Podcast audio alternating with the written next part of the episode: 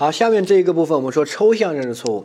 抽象认识错误呢，主要是要运用一个思维，叫刑法上的包容评价思维。这个思维非常重要，不仅在这里会有用，在后面学分则罪名也会有用。如果你没有学这个思维，你就觉得各个罪名之间是相互孤立的。你学了这个思维之后，就像打通了任督二脉，你就会发现各个罪名之间其实是可以相互联系的。好，所以这个思维很重要，它只是个思维，你学懂了就不用去记哈。这是第一个理解。第二个。这个思维在抽象认识错误里面需要运用。那什么叫抽象认识错误呢？我们一开始说认识错误的时候就说了，如果是些小问题啊，就比如说你想杀张三，但实际死了李四之类的问题，对吧？都是人，那么都是故意杀人，那么就是这个具体认识错误。但是如果错的比较大了，比如说你想杀张三，但是打坏一个蜡像，就人和这个物品的问题了，一个财物，一个人。啊，那这个时候就属于抽象的认识错误，哈，就错的比较大。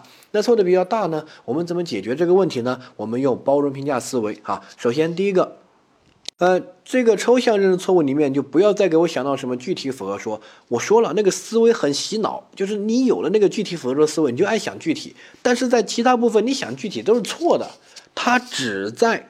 打击错误里面需要想，在其他部分千万不要给我想到具体符合说，你一想就有病啊，你就就是会想错，这个东西全部都理解不了，因为你思维都错了。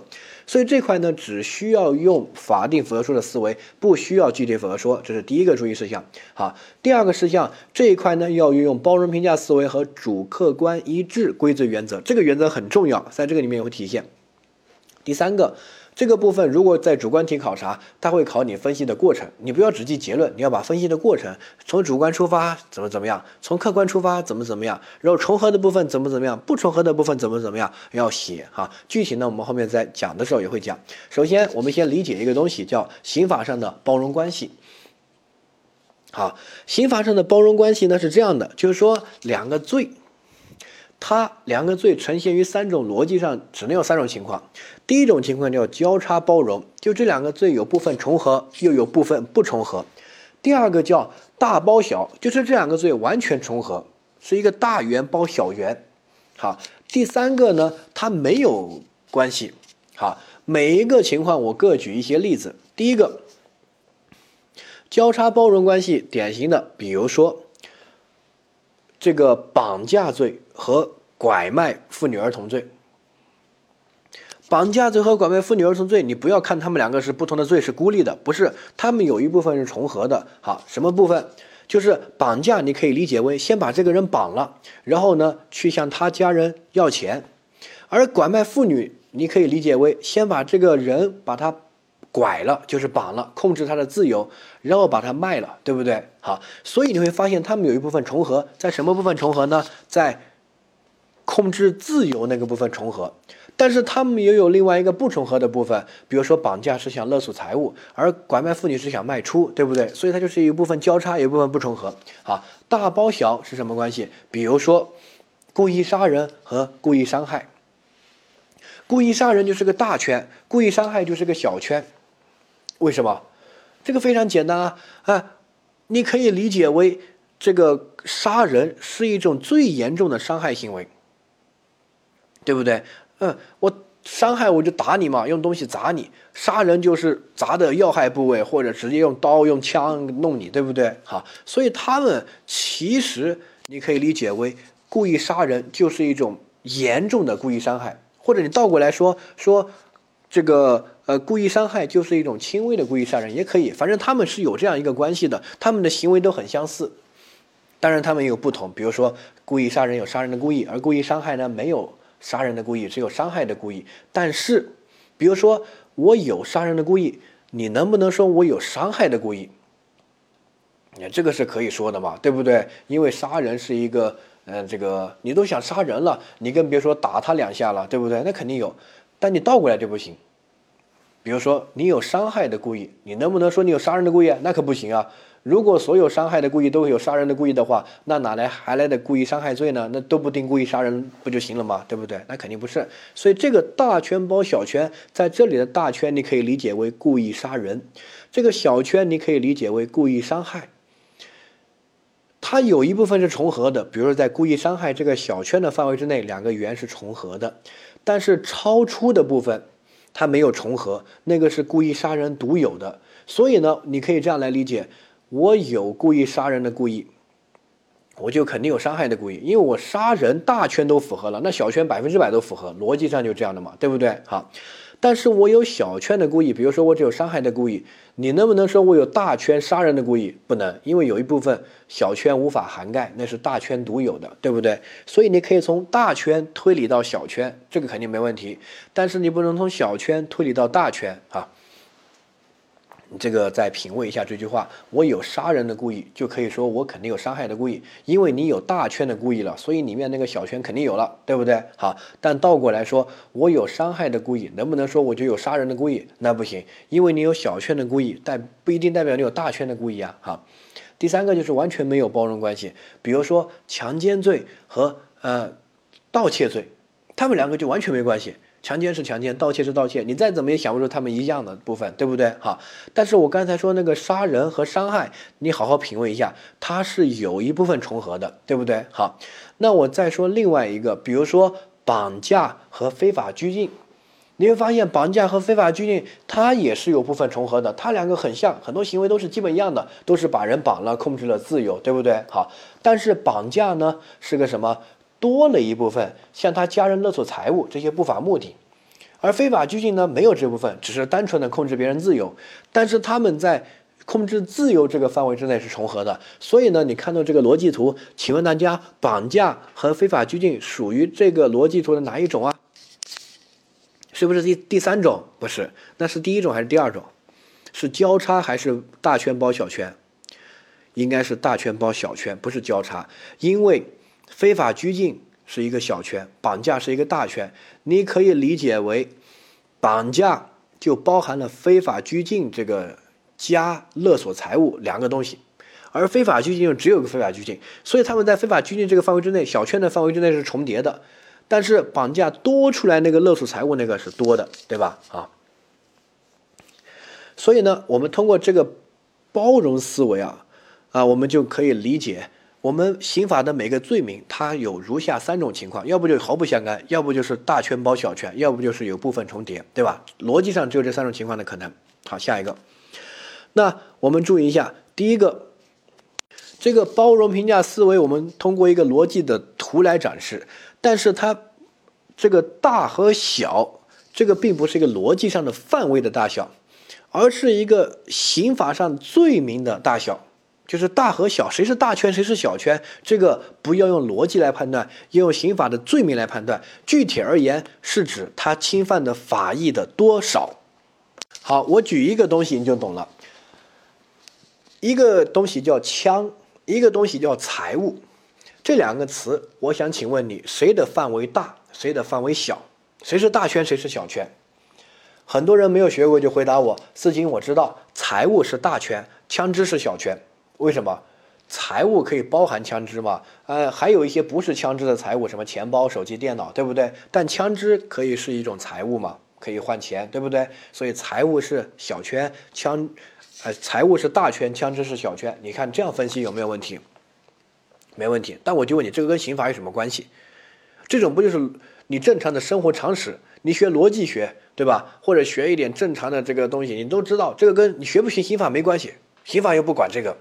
所以呢，我们把这个叫做逻辑上的大范围和小范围，词语上的、语文上的大词和小词，你可以这样理解。好，但是我们这里说的是刑法上的包容关系，所以呢，我告诉你，刑法上是反过来的，枪支反而是大圈，而财物是小圈，为什么？好，因为刑法上的包容评价关系，我们判断谁大谁小，这两个肯定有重合。比如说我盗窃枪支罪和盗普通的盗窃普通财物罪，对不对？肯定是有重合，因为都是盗窃。但是谁是大圈，谁是小圈，我们要来判断的是什么？是法益的多少。如果这个东西代表的法益多，那么它就是大圈，它有两个法益，枪支，一个是财物的法益，它可以评价为财物，可以卖钱，对不对？另外一个法益是什么法益？是它。违禁品这个法益，它是一个危险的物品，我们要严格的管制，不能让枪支在社会上到处这个流流动，不然就像美国一样的，随时会发生枪击案件，对不对啊？所以呢，这个枪支代表了两个法益，一个是财产法益，一个是安全的公共安全这个法益啊。下一个，而这个普通财物只有一个法益，那只有什么？只有普通财物这个法益，没有安全这一说，对吧？好，所以呢，我们枪支是大范围。普通财物是小范围，这个一定要理解，就是这个大和小不是逻辑上的大小，而是这个东西代表法益的大小。好，再比如说故意伤害罪和故意杀人罪，我就问你哪个是大，哪个是小？很多人说故意杀人是大，故意伤害是小，为什么？因为故意杀人它代表的法益是大的，对吧？我是我如果故意杀人的话。就是侵犯的法益比较大，故意伤害的话，侵犯的法益就比较小。这个其实可以直接对应到刑罚。你了解不了大和小，我就问你重和轻，你总能了解吧？我就问你故意杀人罚的重还是故意伤害罚的重？那百分之百故意杀人罚的重嘛？他为什么罚的重？你有没有想过？就是因为他侵的侵犯的法益多呀，侵侵犯的法益比较严重啊，对不对？好，还有比如说绑架和非法拘禁，谁是大谁是小？我就问你谁罚的重？肯定绑架比非法拘禁罚的重啊！他绑架不仅把人拘禁了，还去要钱啊，对不对？还可能撕票呢。所以呢，绑架是个重罪，啊，而非法拘禁就是把人关起来，没什么其他的，那就是一个轻罪，对不对？所以呢，绑架是大圈，非法拘禁是小圈，听懂吗？啊，所以呢，大和小不是逻辑上的范围的大小，词语包含内容范围的大小，而是法义的大小。法义的大小实在搞不懂，你就记住重罪还是轻罪。重罪就是大范围，轻罪就是小范围，没问题吧？好，下一个，让我们来判断一下，下面哪个重，哪个轻，哪个是大，哪个是小？好，有这么几个，第一个，活人和尸体，对应的罪名呢？比如说故意杀人罪就是活人，尸体，比如说啊这个侮辱尸体啊，什么盗窃尸体啊等等的。那现在请问，谁大谁小？谁重谁轻嘛？那肯定活人的罪比较重，对不对？尸体的这个比较轻，所以活人是一个大范围，尸体是一个小范围。我先把大小搞定了，后面还会说啊。好，比如说盗窃和侵占罪，很多人没有学过侵占罪啊。侵占就是自己合法占有或者捡到东西拒不返还，而盗窃就是偷别人东西，盗窃是重罪，侵占是轻罪。就他们两个相比的话啊，然后所以呢，盗窃是大圈，侵占是小圈啊。以此类推，左边这一溜。都是比右边这一溜要重的罪，所以呢，左边这一溜它的圈就大，右边这一溜它的圈就小。强奸和猥亵，那肯定强奸行为比猥亵行为重多了，它罚的也重多了，对不对？哈，这个呢我就不带你一一念了，因为后面学了分则罪名就比较能理解了。但是正常情况之下，你看一下这个也都知道哈，因为左边这一溜它代表的法益比较大，或者代表的法益比较多哈。而右边这一溜呢，它代表的法益比较少啊，或者比较小，那大大小我们掌握了。那我列举了这样两边的罪名，他们就是有刑法上包容关系的，要么就交叉，要么就大包小。这边主要是大包小，就大圆包小圆。左边这一溜是大圈，右边这一溜是其中的小圈。好，这个刑法上包容关系先搞定，这是第一个。第二个，具体在这些东西对应到罪名，比如说。啊，比如说我符合小圈，你能不能说我就符合大圈？那不可能啊，有一部分是不重合的呀。比如说我只想故意伤害，你能不能说就是我就想故意杀人了？不行。比如说我只想这个侮辱尸体，你能不能说我就想这个呃弄活人、杀活人或者强奸活人？那不行，对不对？比如说我只想犯个猥亵，我只想犯个轻罪，我只是那个小圈，你能不能说我就想强奸？那不行啊，对不对？好，我根本不想强奸。比如说，我只想非法拘禁，你能不能说我就想绑架，给我定个绑架罪？我主观上有绑架的故意，那肯定不行啊。我只是小圈，我只符合这个里面的小圈，我不符合大圈啊，对不对？好，但倒过来，如果我是左边这一溜，就是是大圈。那我有这个大圈，你能不能说我就符合这个小圈？那肯定可以，大圈都不符合，大圈都全部符合了，对不对？里面的一小部分小圈，那肯定也符合。所以，比如说，我说我有绑架的故意，就可以说我蕴含了非法拘禁的故意，可不可以？可以，因为绑架是个大圈，里面有个小圈是非法拘禁，绑架整个大圈你都符合，所以里面的非法拘禁这个小圈你肯定也符合。所以呢？能不能说我有杀人的故意，所以就可以推导出来蕴含了我有伤害的故意？可以。我有强奸的故意，你都想强奸了，你猥亵难道不想吗？猥亵就是没有奸淫的行为嘛，就是什么脱了衣服摸一下之类的，对吧？好，所以你肯定想啊，对不对？所以你有强奸的故意，能不能推导出来你有猥亵的故意？可以，对吧？哈，你有盗窃的故意，能不能推导出来你有侵占的故意？可以。所以呢，如果你有左边大圈的故意，那你肯定可以推导出来你这个故意蕴含了那个小圈的故意。但是你有右边小圈的故意，却推导不出来你左边这个大圈的故意，这个逻辑关系一定要搞清楚哈。具体而言，我有重罪的故意，就可以说我有包容关系里面的轻罪的故意。比如说我有重罪故意杀人的故意，我就可以说我有包容关系里面故意伤害的故意。你都想杀人了，难道伤害你都没有吗？你肯定有，对吧？比如说我有强奸的故意，大圈重罪强奸的故意，我就可以推导出来我有猥亵的故意。轻罪猥亵的故意，对不对？没问题，好，这个掌握了。那下一个，好，那么我们抽象认识错误的所有案例都可以用我们刚才的思维来推理、来推导出来，得出结论。好，主要有如下这些案例，我说一个最标准的，你听，你把这个案例判断清楚。好，我主观上我想盗窃枪支，我主观上我想盗窃枪支，然后呢，客观我偷到了普通财物。好，这是第一个案件。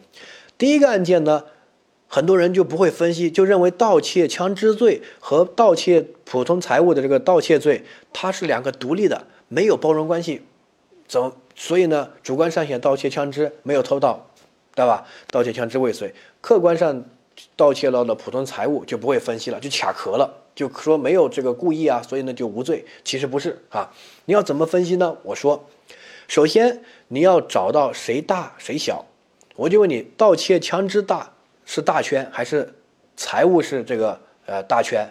很多人财物为什么？因为枪是财物的一部分。我再强调，这个大和小不是说逻辑上的大小，是什么？是刑法上的包容关系的大小。换句话说，法益的大小。换句话说，重罪还是轻罪？我就问你哪个最重？盗窃枪支罚的重还是盗窃普通财物罚的重？那肯定盗窃枪支罚的相对会重一些嘛，对不对？好，就是因为枪支代表了多个法益，社会危险，还代表了普通财物这些。好，所以呢，盗窃枪支是大圈，盗窃普通财物是小圈，没问题吧？好，这是第一个。第二个，我们可以从大圈推导出来小圈，所以呢，我有盗窃枪支的故意，你能不能说我就有盗窃普通财物的故意？回答。可以，因为你大圈都有了，里面的那个蕴含的那个小圈，你肯定也就有，对不对？好，所以你能从大圈里面挖一部分小圈出来，这个小圈就是盗窃普通财物的故意，然后这个小圈刚好和客观上你实际偷到了一堆普通财物能够重合，所以在重合部分呢，我们也把它叫做主观和客观一致，主客观一致定罪。所以呢，我们看到下面这个图啊。抽象认识这个图，这个图左边部分就是主观是一个重罪，而客观是一个轻罪。典型的就是我刚才说那个例子，我主观上想犯盗窃枪支，想犯一个重罪，客观上却盗窃到了普通财物，是一个轻罪。不要把他们孤立来看待，我们就找到他们两个，第一个有没有包容关系？有，并不是完全两个独立的。他们有交叉有重叠，对不对？好，这是第一个。第二个，他们的包容关系是交叉呢，还是大圈包小圈？我们发现是大圈包小圈，因为枪支代表了两个法益，一个是普通财物，一个就是危险物品，公会会危害到公共安全这个法益。而普通财物就只有普通财物这个法益，在普通财物这个完全重合，枪支还多了一部分，所以就是大圈包小圈。大圈是哪一个？盗窃枪支。小圈是哪一个？盗窃普通财物。我说了，你能不能从大圈中推导出小圈？可以，我有盗窃枪支的故意，那我就有盗窃普通财物的故意，对不对？好，所以你把这个一推导出来，那么这个和客观上我实际偷到了一堆普通财物一对照，就是主客观一致定罪，故意犯罪既遂。所以这个分析我定的是故意犯罪既遂，就是盗窃罪既遂。它的法理就是，你从主观那边运用包容评价思维，从盗窃枪支故意里面包容评价出来一个。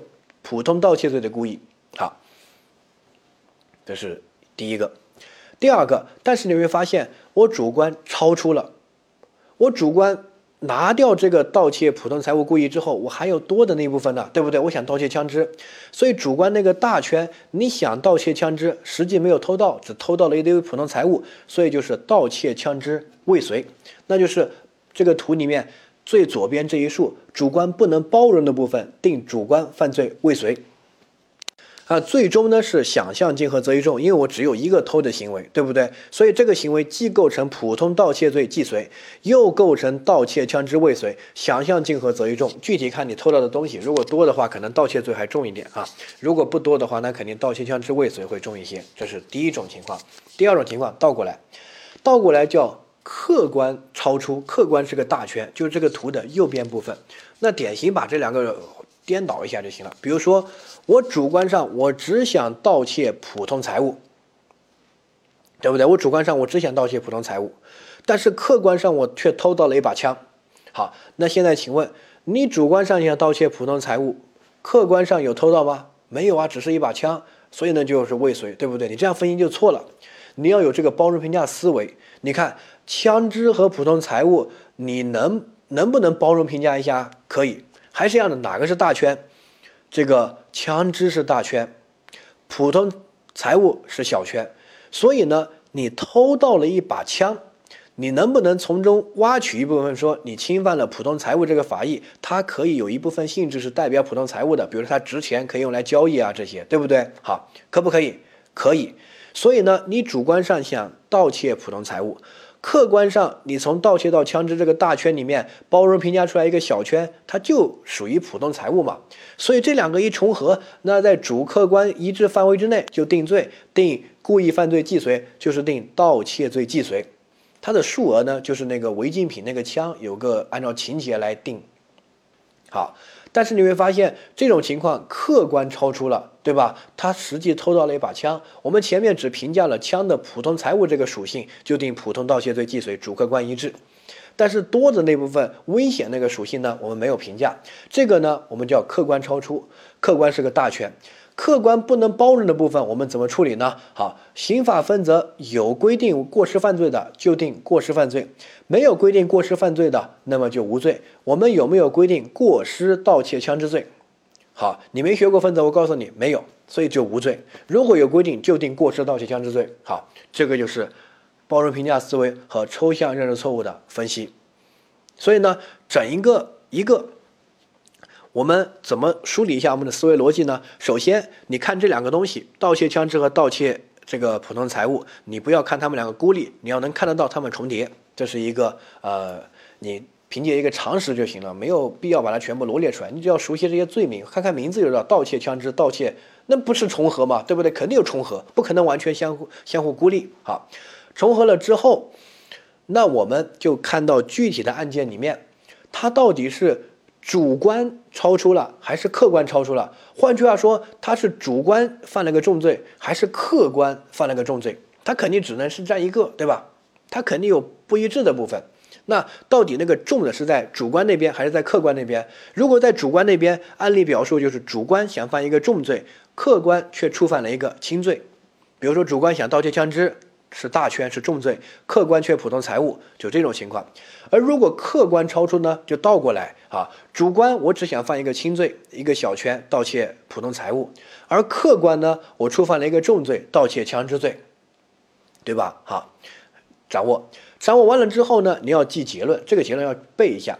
首先呢，我们发现他们可以包容评价，他们有重合，所以我们可以从大圈。挖出一部分小圈出来，跟另外一个小圈对在一起，叫主客观一致，两个圈能够重合，完全重合就定罪。所以呢，在主客观一致范围之内定罪，故意犯罪既遂，就是在一般是在那个小圈，就是那个轻罪的范围之内既遂。所以你发现，不管是我主观想盗窃枪支，实际偷到了财物，还是我这个主观只想盗窃普通财物，实际偷到了枪支，不管是主观超出还是客观超出，他们在。一个轻罪盗窃罪范围之内都成立故意犯罪既遂，就盗窃既遂。而超出部分呢，你要看哪一种。如果是主观超出的话，你想盗窃枪支，但是没有偷到，那是什么未遂嘛，对不对？如果是客观超出呢，你偷到了一把枪，但是对应到主观你对不过去，因为没有盗窃枪支的故意，那就是过失盗窃枪支。过失盗窃枪支没有这个罪啊，就无罪啊。所以这个，请大家一定要把这个图能够分析出来、画出来哈。那具体呢，我们来对照一些情形，我们用这个图来分析。我讲完，需要你把这些情形自己再对照这个图，自己再分析一遍。这个思维是一种思维，你有了，后面就轻松了；你没有，后面再怎么学都学不懂啊。它不是要你背的，是要你有这个思维。好，第一种情况就无法包容，比如说人和财物，主观我想犯 A 罪，客观我想犯我犯了个 B 罪。好，这 A 跟 A 和 B 没有包容关系，他们两个就是两个独立的。比如说，呃，强奸和盗窃，比如说故意杀人和这个毁坏财物，故意杀人和这个啊盗窃没有关系啊。你再怎么看这两个罪，它也没有重叠啊，对不对？好，那这个时候呢，就属于第一种情况。第一种情况呢，主观想干一个，客观想干一个，但主客观无法重叠，那就不需要用到包容评价，那就各定各的。好，典型的就是从主观出发，你想犯 A 罪，但是没有成功。就未遂。如从客观出发，你不想犯 B 罪，但是却触犯了 B 罪，要么就过失，要么就无罪。具体而言，我们有如下几个例子：比如说，我主观出发，我想杀人，然后我在游人很多的蜡像馆里面开枪，但是只打坏一个蜡像，那就换句话说，我主观出发，我构成的是故意杀人罪，我想杀人。然后客观呢，我却没有杀到人，我却毁坏了一个蜡像。好，那。主观那边分析，我定的是故意杀人未遂，对不对？A 罪未遂嘛。从客观这边分析呢，我构成的是过失毁坏财物罪，但是你会发现没这个罪，过失毁坏财物不处罚，因为我们刑法以惩罚故意犯罪为原则，惩罚过失犯罪为例外，没有这个罪啊，只有故意毁坏财物罪，没有过失毁坏财物罪，所以就无罪。所以第一个情况，你写一个故意杀人未遂，然后呢，第二个就是呃无罪。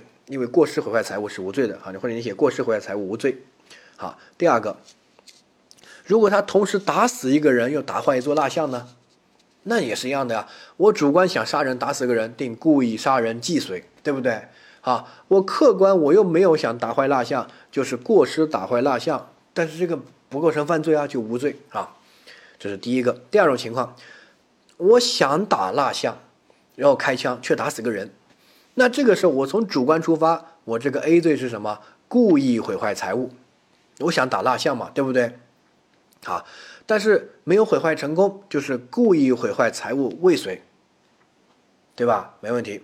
而故意毁坏财物未遂，在实践中一般不需要处理，因为你连你想就想毁坏一个财物，还没有毁坏成功，情节太轻微，不需要定罪。哈，最终是无罪，但是你也可以说它构成故意毁坏财物未遂，这个是没问题的啊，掌握一下。实践中那种轻微的考试不太会考，好，这是第一个。第二个，客观你不想杀人，但却打死个人，那就是过失致人死亡。你会发现刚好有这个罪，不像上面的一没有过失毁坏财物这个罪，而过失致人死亡却有这个罪，所以呢二那边呢就应该定故意毁坏财物未遂加。过失致人死亡罪，但他只开了一枪，数罪并罚，对吗？错，想象竞合责一重，因为只开了一枪，只有一个行为，只能定一个罪。我们把这种情况叫想象竞合责一重。这个后面罪数的时候，我会专门来说这个什么叫想象竞合啊，先理解一下。呃，下一个，如果他同时打坏一个蜡像，又打死一个人呢，那就定故意毁坏财物既遂，对不对？你毁坏了个蜡像嘛，哈，然后打死个人，你不想打死人，却不小心打死个人，是什么？过失致人死亡，也是一样，想象竞合责一重。好，我边说就边写，写完之后你自己再去分析一下，你把这个过程理清楚哈。呃，对比一下三和四，三和四主要是这个不能犯的问题。之前我在讲啊这个，呃，行为物价值和结果物价值的时候提过。好，在四下无人的沙漠出现幻觉。误以为啊，珍贵的蜡像是这个仇人而开枪打坏了蜡像。他都说了四下无人，只有一个蜡像。换句话说，对不对？好，然后呢，毁坏个蜡像。那从主观出发，他想干嘛？他想杀人，想杀仇人。而从客观出发，他干嘛？他打坏个蜡像。这个很像哪一个呢？很像一，但跟一不同的是什么？一是游人很多的蜡像馆。换句话说，他这个行为可能会打死人，对这个人的生命有危险，而这个呢是四下无人的沙漠出现幻觉，对不对？所以呢，这个是什么？这个就应该是无罪。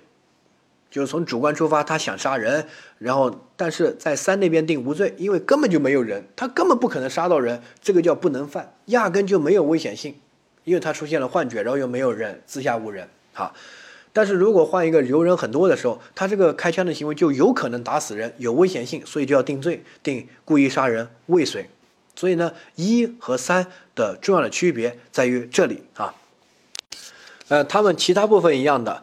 三就是不能犯，因为他压根就没有人，他不可能伤害到人，也不可能杀死人，对不对？四下无人的沙漠嘛，对不对？好，而一呢是游人很多蜡像馆，他可能会杀死人的，所以呢一要定故意杀人未遂，而三呢是无罪，因为它属于不能犯。就像我们之前说什么迷信啊啊扎小人呢扎死人啊等等的，这个就是他题目突出了四下无人，就根本这个行为对法益没有危险性，不可能杀死人的哈。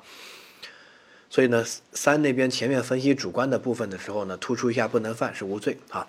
下一个，四在荒芜的沙漠中出现幻觉，以为这个这个路人是珍贵的蜡像而开枪，呃，然后打死了路人。那现在请问他主观是想干嘛？他主观上是想打坏一个蜡像，对不对？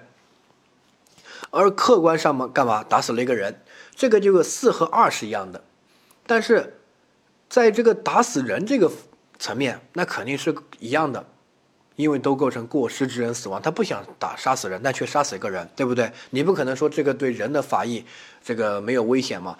第一个他没说四下无人，即使他说了，他后面打死个路人，那还是有人还是无人啊？那肯定是有人啊，对不对？好，所以呢，这个呢就属于跟二一样的这个部分，不一样的部分就在前面。二那个是在蜡像馆开枪，想打坏蜡像，那对蜡像有没有危险？有，所以呢要构成故意毁坏财物未遂。但是这种情况是情节轻微，一般不作为犯罪处理啊。因为故意毁坏财物罪，如果未遂的话，一般不作为犯罪处理，就像盗窃一块橡皮擦一样。而四这个，他需不需要定这个罪啊？不需要直接无罪，因为他压根不可能毁坏到珍贵的财物，对不对？根本没有珍贵的蜡像的存在，是他的幻觉嘛。所以呢，四这边从主观那边直接是无罪，好掌握，啊，这个理解一下就行了。这个不是很难，因为它不涉及包容评价，他们两个东西根本无法包容，只是主观和客观各定各的，对吧？哈，呃，然后稍微注意一下这个不能犯的问题就行。那么情形二叫客观超出。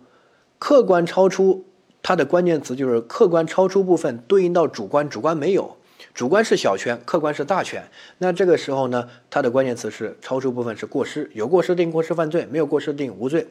对应到上面那个图呢，就是客观是一个大圈，主观是一个小圈，就是右边那个图哈。那我们通过这个来对照着分析，第一个情况，啊，想偷普通财物却偷到了枪。从主观出发，他是一个想犯一个轻罪，普通盗窃罪是个小圈；从客观出发，偷到了枪，构成了盗窃枪支罪，是一个大圈，对不对？好，那在这个客观超出部分呢，我们看到情形二下面的结论：主观轻罪，客观重罪，哎，符合。那定的结论就是主观轻罪既遂，换句话说，它构成轻罪的那个盗窃罪既遂，而客观超出，客观客观是重罪。有过失，过失犯罪或者无罪？请问，过失盗窃枪支有这个罪吗？没有，所以无罪。好，那我们分析第二个，想走私普通货物，里面却有一些特殊的，比如说淫秽物品啊，或者一些贵重的物品啊，有些特殊的走私罪。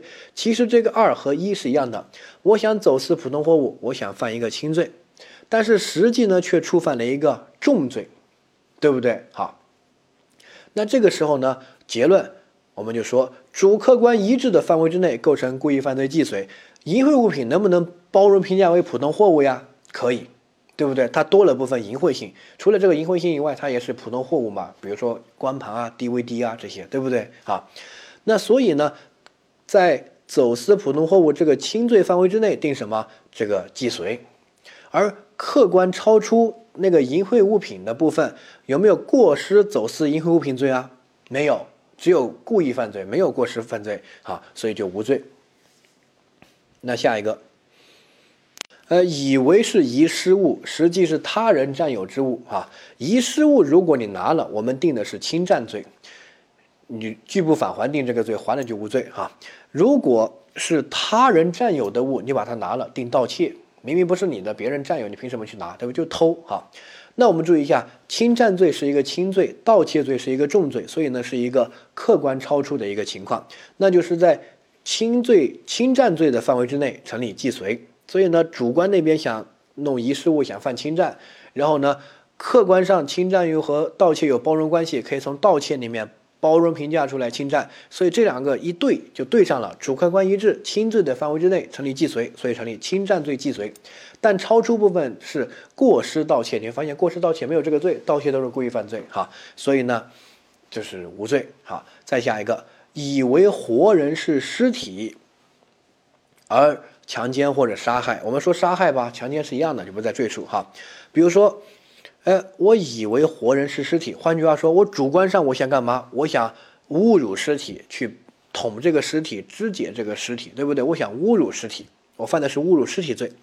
而发，既然这个人是没死透的，是个活人，让我把他杀了，而客观上你犯了个重罪，杀人。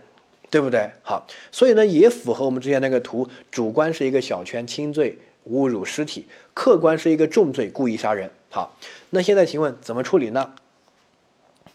杀人和尸体，那我们就说了，在轻罪的范围之内，就是在侮辱尸体这个轻罪的范围之内，可以成立这个既遂，因为可以把人挖出一部分来说是尸体，人跟尸体相比。有一部分是一模一样的，就是这个躯壳，人还多了一个这个生命和灵魂，这个思想这些在里面，但尸体没有了，对不对？好，但是在这个尸体的范围之内，这个小圈的范围之内是一样的，所以在侮辱尸体的范围之内成立侮辱尸体既遂，因为从人那边可以挖出一部分尸体尸体的这个法益来作为主客观一致的重合的评价，对不对？好，那客观超出的部分呢？我们说。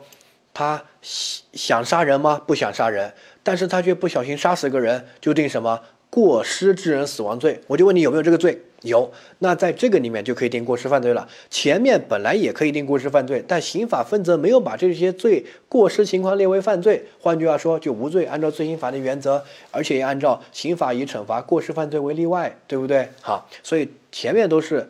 没有这个过失犯罪，所以直接无罪。而到了四这里有，刚好有过失致人死亡罪，所以就可以定过失致人死亡罪。好，掌握。呃，下一个，以为是非国家工作人员，然后去行贿，实际是国家工作人员哈。那这个就不一样，如果是。非国家工作人员，比如说我向淘宝的店小二行贿，那构成对非国家工作人员行贿罪，罚的比较轻。如果是国家工作人员，那肯定罚的比较重，就构成行贿罪，对不对？但是我主观出发，我以为他不是国家工作人员，我只想犯一个轻罪，而客观呢，他竟然是一个国家工作人员，犯了一个重罪，属于哪一个？属于客观超出。那客观超出呢？我们在轻罪的范围之内，就是这个。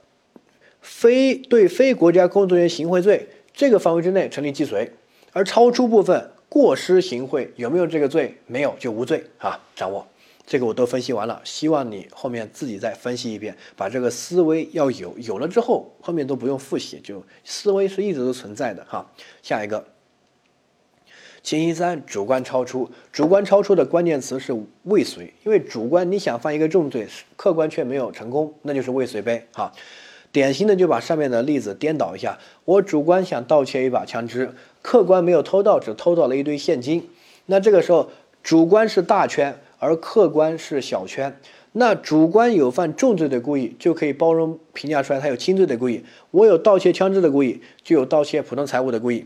所以呢，在普通这个轻罪的范围之内，普通财物这个范围之内。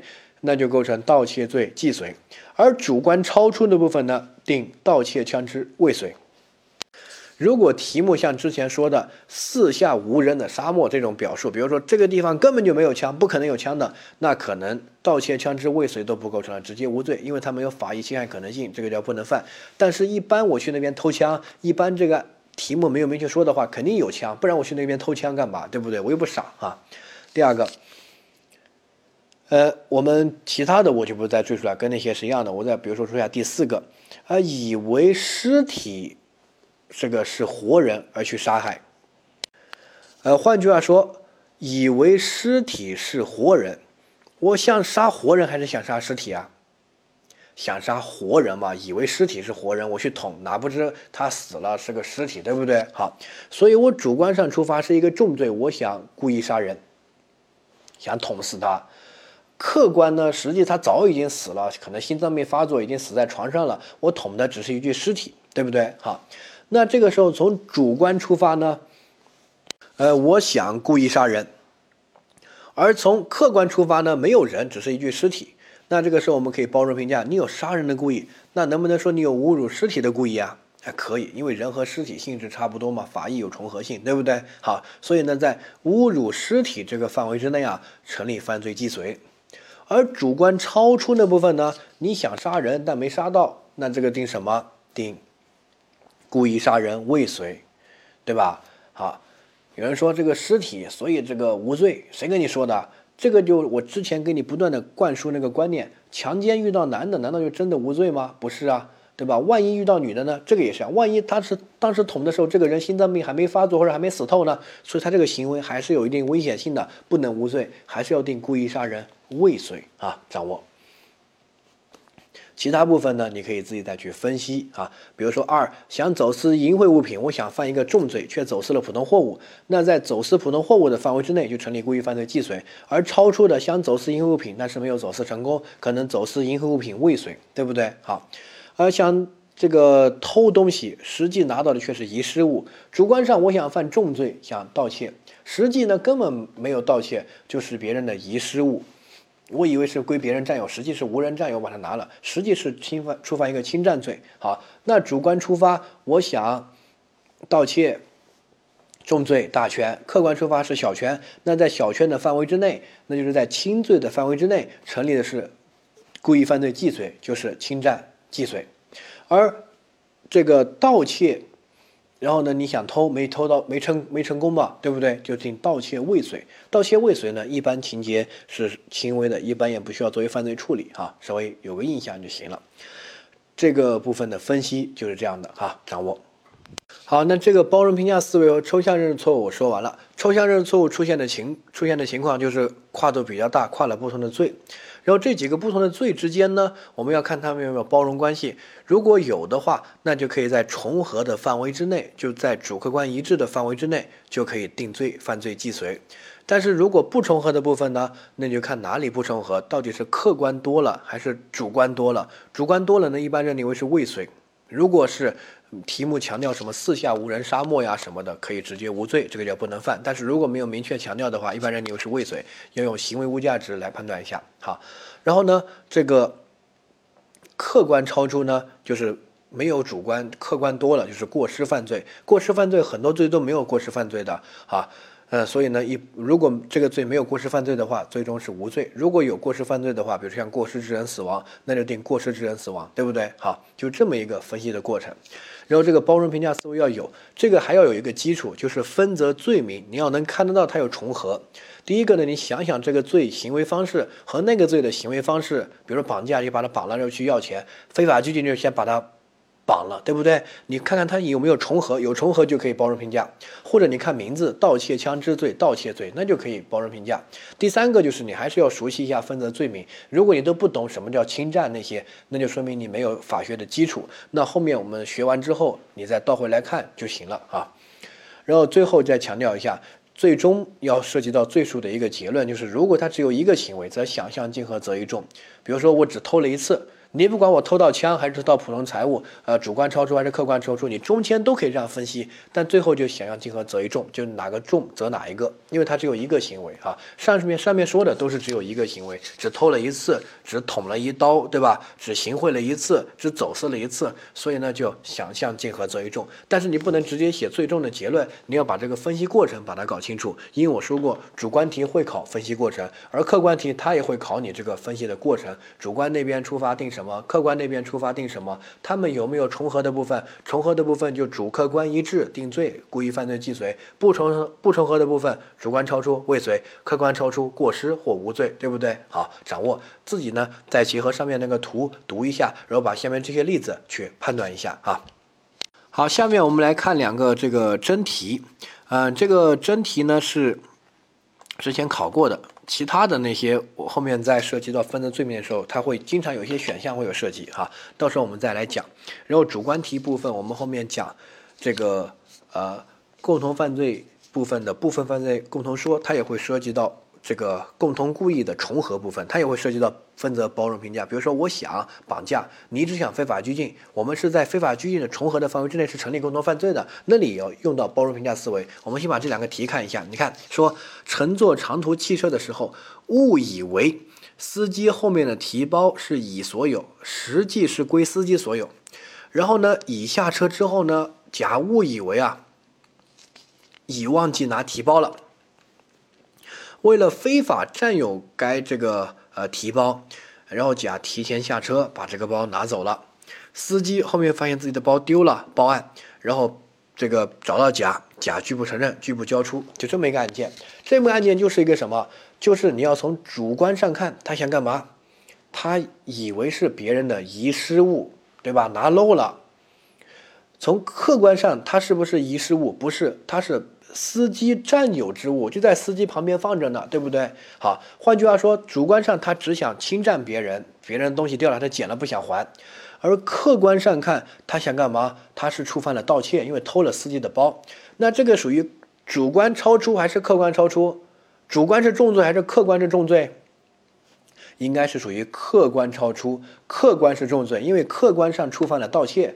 拿了司机的东西，他人占有之物，主观上呢，他只想侵占，是一个轻罪，对不对？好，所以这个对应到图呢，就是客观超出那个部分。那我们看 A 选项，A 说，由于甲误认为是遗忘物，所以呢，他的认识错误属于事实认识错误，正确。因为事实认识错误分为具体错误和抽象错误，抽象错误是事实认识错误的里面的一块哈。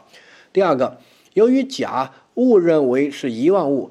因而没有盗窃的故意，根据主客观相统一原则，甲成立侵占罪，正确。在主客观一致范围之内，换句话说，在轻罪重合范围之内是成立侵占罪的。而超出部分，他没有盗窃的故意，所以就是过失盗窃，过失盗窃是无罪的。哈。C 说，由于提包是司机的财物，所以甲成立盗窃罪，错，对吧？我说了。不能因为客观就成立盗窃罪，他没有盗窃的故意啊，对不对？主客观超出了，那他就是过失盗窃，啊，过失盗窃没有这个罪就无罪啊。下一个，D 说，由于提包实际上属于司机的财物，而甲又没有盗窃的故意，所以甲不成立盗窃罪。这句话没问题，或者他说过失盗窃是无罪的，因为没有这个罪也行。好，第二个，由于甲有侵占的故意。但提包呢又不属于遗忘物，属于别人的物，所以呢甲也不成立侵占罪。这句话就错了呀，对不对？好，这句话就完全没有看到盗窃罪和侵占罪之间有重合。我们虽然这个东西是别人占有之物，但是我能不能说它是可以包容评价出来属于遗忘物？就像我说这个东西是枪支，但是我能不能说它包容评价出来它是普通财物？可以啊，对不对？你要看到他们有包容关系啊。好，所以呢。这个他就没有看到两个罪的重合性、重叠性，所以呢，他应该是在轻罪、侵占罪的范围之内啊重合的。重罪盗窃罪超出部分，他没有那个属于客观超出，属于呃没有主观的故意，那就是过失盗窃。过失盗窃是无罪。好，掌握。啊，下一个题，丁某盗窃了农民的一个手提包，发现包里啊有大量的现金和一把手枪。你看他想不想盗窃手枪？不想。但是却盗窃到了手枪，对不对？好，那第一个，呃，A 说丁某成立盗窃罪，对不对？对。然后 B 说丁某成立盗窃枪支罪，对不对？错。这个就属于什么？属于客观超出。换句话说，他主观上只想盗窃普通财物，客观上盗窃到了一把枪，对吧？那就属于客观超出。客观超出，他有没有盗窃枪支的故意？没有，所以过失盗窃枪支。过失盗窃枪支是无罪的，只要你没有听说过这个，就是无罪。大部分的罪，百分之九十的罪都没有过失犯罪。你听说过的，你都知道了什么？呃，过失致人死亡这些，只会考这些你听说过的。所以没有听说过的，统一认为没有这个罪。啊，所以盗窃枪支肯定是个故意犯罪，它只构成过失盗窃枪支，没有这个罪就无罪。所以呢，B 是错的啊，A 呢是对的，因为它在主客观一致的范围之内成立盗窃罪啊，掌握。到时候即使他没说偷到大量的现金，只说偷到一把枪，你也能能够把这把枪包容评价出来，他也可以评价为普通财物呀。所以他不是盗窃未遂，是盗窃普通财物既遂，对不对？好，掌握，这个就是呃包容评价的这个题啊。好，这块我讲完了，大家再自己再去复习一下。这个思维一旦有了，后面你学分则就会很顺，就感觉打通了任督二脉。然后考试呢，如果他单独考某一个罪的知识点，我们就学；如果他考罪名和罪名之间的交叉和重合，就是考这个思维的啊。这个思维第一块在这里运用，第二块在部分犯罪共同说里面会运用，第三块在学分则各个罪名的时候也会要运用到哈。所以请大家务必自己再去复习一下。